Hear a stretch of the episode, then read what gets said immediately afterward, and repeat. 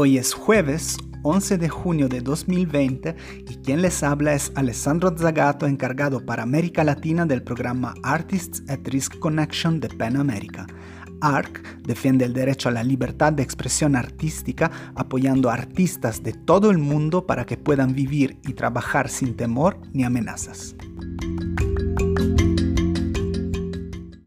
Les doy la bienvenida a El Arte No Calla, un podcast mensual donde hablamos de arte, libertad de expresión y derechos humanos en Latinoamérica, analizando en cada episodio contextos distintos y denunciando las violaciones que estamos sufriendo creadores y activistas en esta región. Soy Alessandro y todo eso es parte de El Arte No Calla.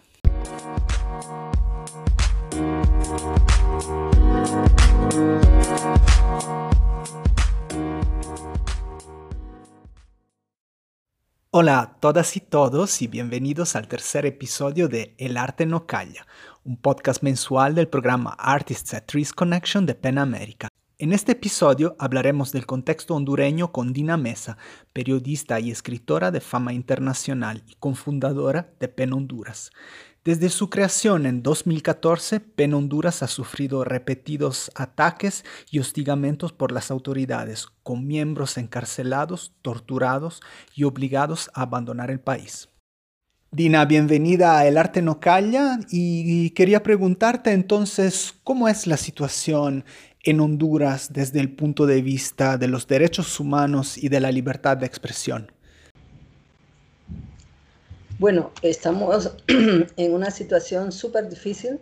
Eh, claramente el país había venido profundizando eh, la situación política, económica y social desde el golpe de Estado, donde em, echaron por tierra la institucionalidad eh, desde los grupos de poder de este país, unidos con el apoyo militar y económico de Estados Unidos y colocando a las Fuerzas Armadas y a la policía para contención de las voces disidentes. Entonces, eh, eso se ha venido profundizando y el, el, el COVID-19 vino a poner más eh, en blanco y negro la situación. Eh, por un lado, de bastante pobreza que hay en el país, de un sistema de salud colapsado, porque se han robado los recursos y además han ido privatizando a lo largo de los años las áreas de salud. Y entonces eso ha dejado el pueblo en, total mm, eh, indefensión, eh, por un lado, y por el otro, la falta de acceso a un derecho básico como es la salud eh, es un crimen contra la población. Entonces, así estamos. El COVID solamente vino a evidenciar todo lo que ya estaba, pero está siendo aprovechado por los corruptos, por el, actual gobierno, que es una dictadura que se ha establecido y que además llegó al país eh, a través de un fraude electoral. Juan Orlando Hernández ya tiene dos periodos, pero eh, han estado mandando mensajes para probar, me imagino, a la población de que las no importan las elecciones, sino que lo, lo importante es cuidar a las personas eh, de Honduras que no se contagien. El problema es que cada día se van incrementando los casos. Ya a partir de ayer eh, ya está casi colapsado el sistema, justamente por lo que ya comentaba anteriormente.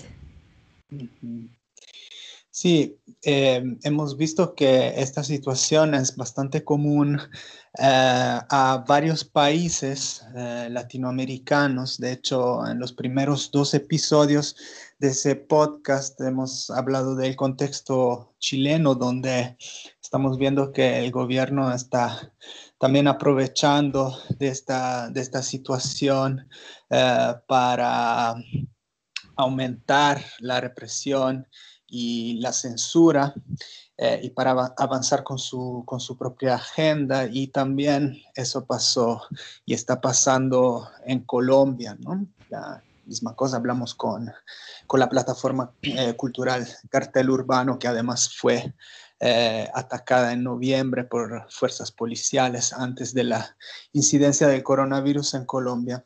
Eh, entonces, en Honduras eh, también vemos que hay una, una, situación de fuerte militarización. Quería preguntarte cómo está respondiendo el sector cultural, el sector artístico a, a esta situación. Bueno, eh, eh, el, gobierno ha ido desmantelando todo lo que es la cultura en nuestro país. De hecho, eh, la memoria histórica la quieren borrar, pues, desde hace mucho tiempo, desde la década de los 80, eh, con la doctrina de la seguridad nacional impuesta por los Estados Unidos. pero ya ahora es que con el golpe de Estado atacaron bastante eh, a los artistas, a los escritores, a todas aquellas voces que, se pronunciaban. Y fueron eh, pasando al Ministerio de Cultura a, una simple dirección. Y entonces no tiene recursos.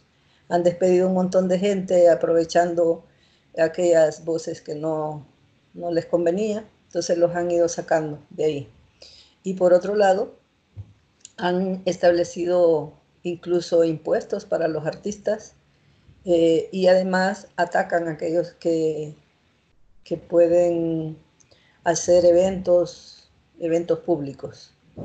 Eh, eso con, con, el COVID lo que la gente ha hecho es hacer desde su propia eh, realidad, o sea, en, en, la encerrona que tenemos, en, la cuarentena, entonces cada quien está siendo creativo en utilizar sus recursos para por lo menos hacer canciones, eh, poesías, eh, en la situación en que nos encontramos. Eh, y este domingo se tiene preparado también un evento donde va a participar una cantautora que, que, que se dice que que bueno que, que se necesita desmantelar esta dictadura.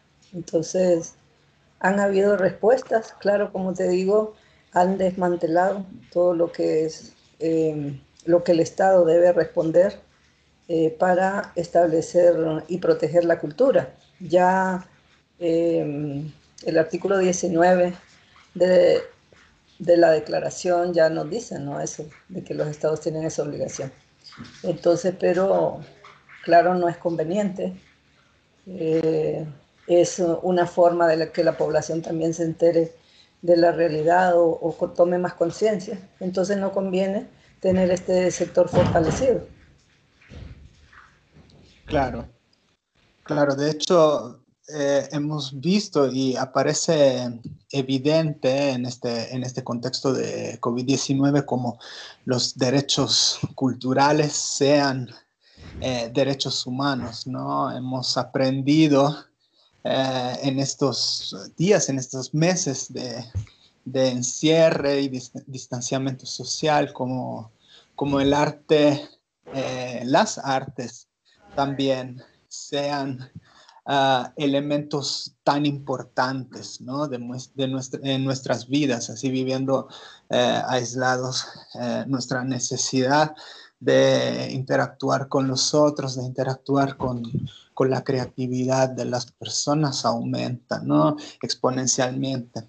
Eh, entonces, em, quería mm, preguntarte cómo ha sido eh, tu experiencia de fundadora de PEN Honduras y cómo eh, ha sido el proceso ¿no? y la existencia de esta organización en un contexto de fuerte represión? Bueno, eh, aquí se atacan a, las voces disidentes desde diferentes aspectos. En el ámbito eh, de, la cultura, lo que te explicaba, pero también en el ámbito del periodismo. aquellos que son críticos, entonces se les va desmantelando poco a poco, eh, se les va mm, coartando sus libertades a través de procesos criminales, de persecución, de amenazas. Hay muchos periodistas en el exilio y escritores también que tuvieron que salir del país porque eran tan perseguidos que no podían trabajar. Entonces, eh, en el ámbito de, de, nuestra organización tenemos persecución, hemos sido atacados. Una de nuestras compañeras, Tommy Morales, tuvo que irse del país, fue torturada en el año 2017 por la policía cuando estaba en la Universidad Nacional.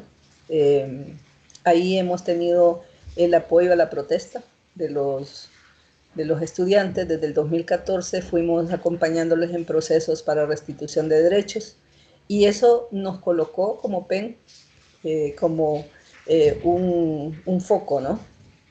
Y además vino eh, el anterior presidente de PEN International, John Ralston, vino en una visita con una misión de alto nivel del país, con Carles, el secretario ejecutivo, y, y otra, otros personeros de, mucha, de, de alto nivel que llegaron en el 2015 entonces Ralston llegó a la universidad a querer conversar con la rectora y a decirle los errores que estaba cometiendo con relación a la protesta y a no permitir que los estudiantes pudieran hablar y, además la utilización de los medios que tiene la universidad, que son una televisora, un periódico digital, que no lo pone a disposición de los estudiantes de periodismo. Entonces eso molestó aún más a la rectora eh, y nos enfocó muy, mucho, mucho, mucho. Además, eh, mandamos a la Comisión Interamericana de Derechos Humanos, eh, junto con la Asociación por la Democracia y los Derechos Humanos, hemos estado trabajando el tema de la protesta.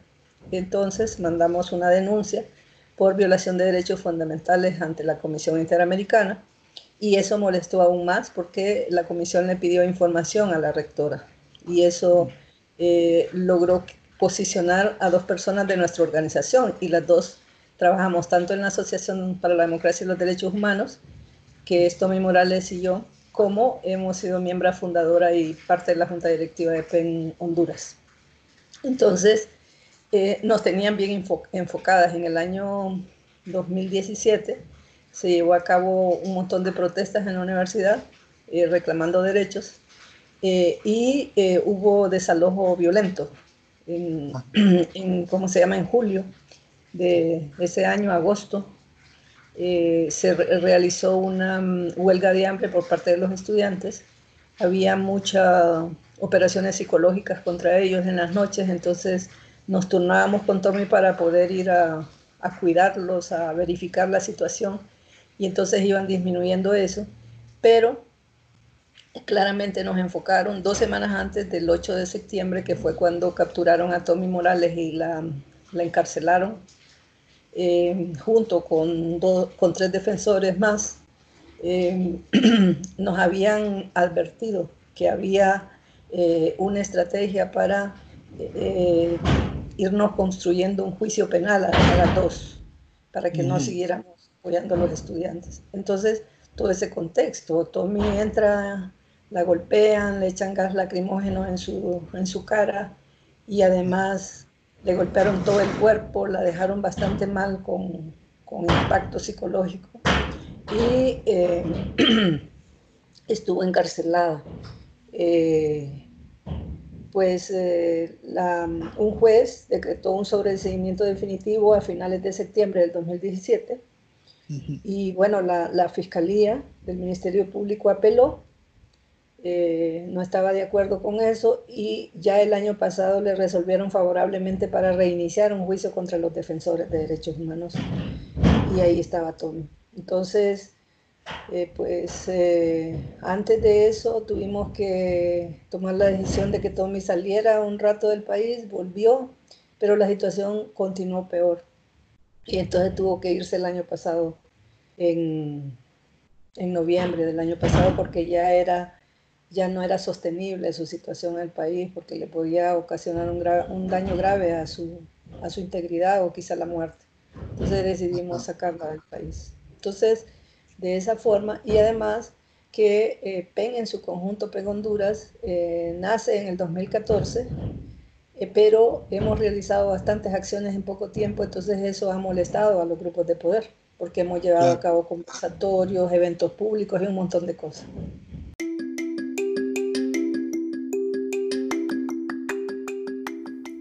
Si eres un artista viviendo en una situación de amenaza o riesgo, o si te ocupas de derechos humanos y quieres ser parte de nuestra red, no hesites en contactarnos a través de nuestra página web artists@riskconnection.org o escribiendo directamente a azagato@pen.org. Se me olvidó el dato de Cesario Padilla, que es otro miembro de PEN, que es un fue estudiante de la universidad, ya salió, ahora es periodista, ya se graduó, y es miembro fundador de PEN Honduras. Entonces a él se le abrió un proceso penal eh, desde el 2016 y se le condenó en el 2017, se le condenó por usurpación. Eh, un tribunal de sentencia a estas alturas mantiene a Cesario preso en su propio país porque no puede salir del país, porque no podemos utilizar un recurso que se llama recurso de casación y con esta sentencia, porque es ilegal y violentó todo el debido proceso. Entonces, siempre que queremos la sentencia para revisarla y para invocar eh, los argumentos del juez, entonces nos dicen que no, que todavía está en audio y que no la han transcrito te, pones a creer que desde el 2016 está ocurriendo eso. Desde 2017 ya con la sentencia que llevan eh, alrededor de tres años eh, que em, se llevó a cabo ese juicio y a estas alturas no tienen por escrito la sentencia. Cuando la pedimos en audio nos dicen que, que no se puede dar, que ya, la, ya va a estar eso. Entonces es como una treta para em, mantener el terror en los estudiantes y que no sigan protestando. Y en ese contexto los estudiantes hicieron acciones, en, esa condena fue en junio de 2017, habían como 22 estudiantes que se tomaron el edificio administrativo de la universidad y ahí casi los matan los guardias de seguridad. Y los tienen también procesados, los han obligado a conciliar porque tienen tantos años de, un proceso penal que no los deja encontrar trabajo, porque sus antecedentes policiales están manchados. Entonces los han obligado a conciliar eh, para salir de ese juicio.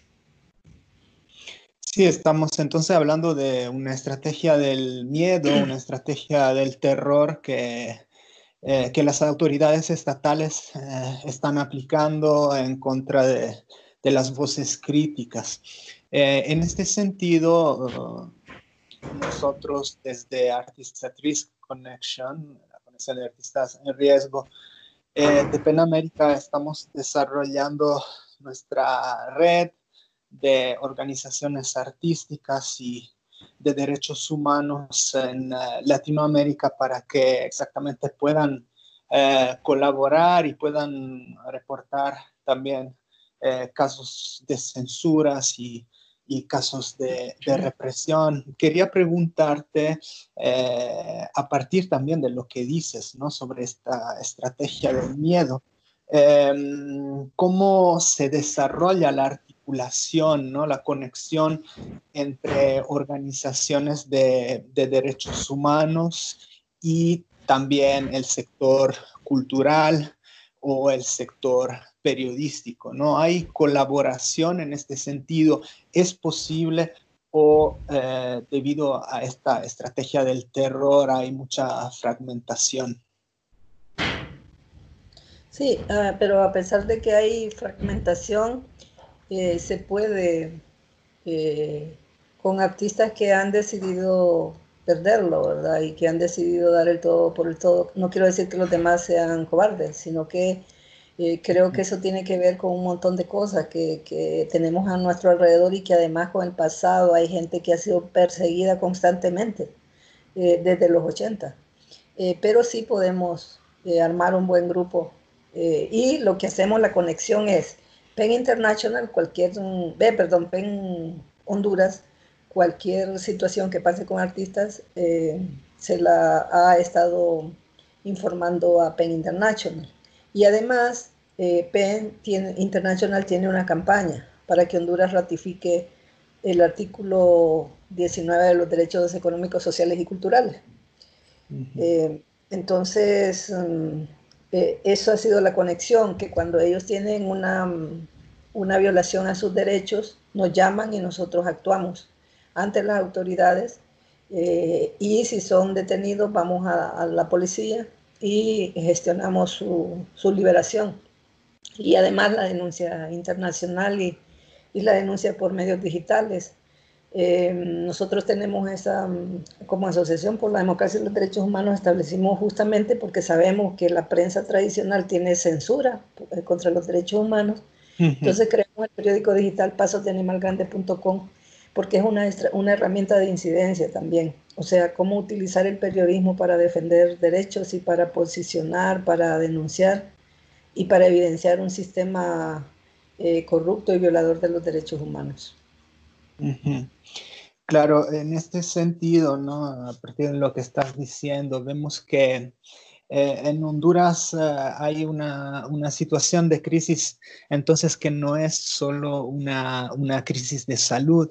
Vemos que eh, las Fuerzas Armadas están controlando también la ejecución de los programas de gobierno y, también existe una una alta corrupción en lo que se refiere al, manejo de recursos. Eh, lo que te quería preguntar es eh, cómo en esta situación de pandemia y de encierre por muchas personas, no por todas, pero cómo eh, ha cambiado el, el, trabajo de los periodistas eh, y cómo ha cambiado también el trabajo de los operadores culturales y los defensores de derechos humanos. ¿Cuáles estrategias eh, emergentes estás viendo eh, aparecer ¿no? en, en, este contexto?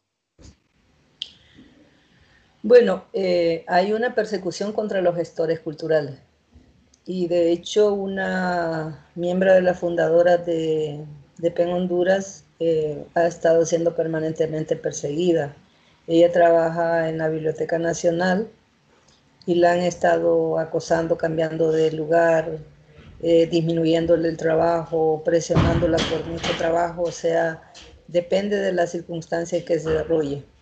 Y otras eh, compañeras y compañeros fueron despedidos de diferentes lugares donde se estaba promoviendo la cultura.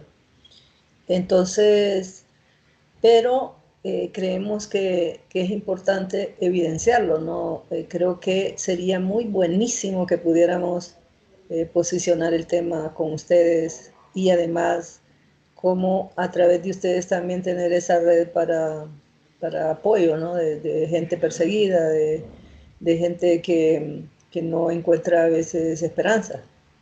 Y cómo puede, podemos compartir quizá en un conversatorio o algo que podamos hacer.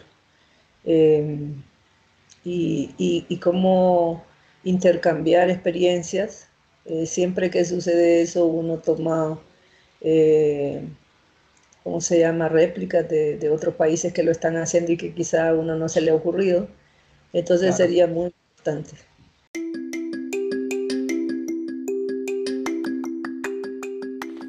En este momento especial en que las sociedades latinoamericanas se están enfrentando con el coronavirus, les sugerimos escuchar el PenPod, el podcast diario de PEN América, donde se ofrecen noticias y conversaciones sobre literatura y libre expresión, y se proporcionan alternativas para los eventos que se han pospuesto o cancelado debido a la contingencia del coronavirus. Visita pen.org.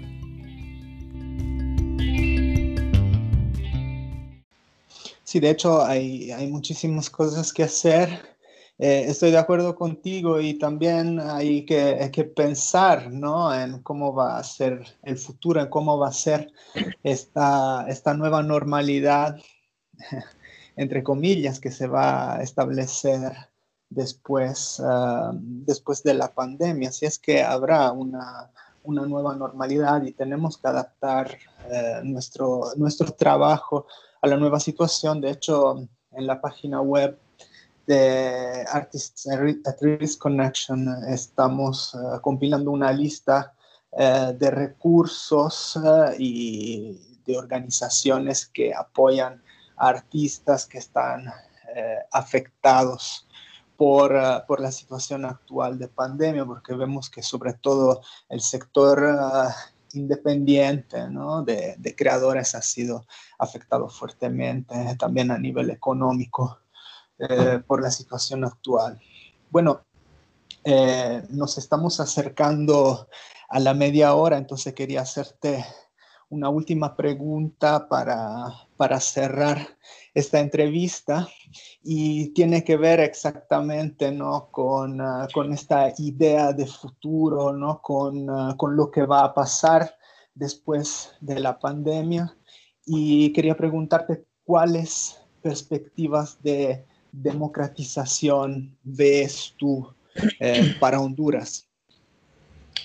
Bueno, eh, con el actual gobierno, con esta dictadura, eh, no se puede avanzar. La institucionalidad está totalmente caída.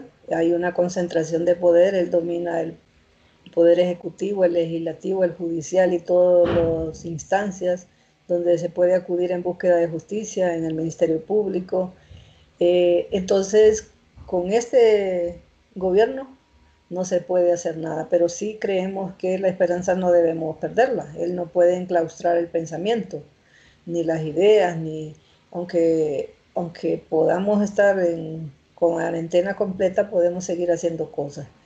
Em, hemos, a través de diferentes organizaciones y conexiones, alianzas, hemos interpuesto, hemos dicho públicamente que necesitamos un juicio político contra el actual presidente entonces en eso estamos, presionando para un juicio político.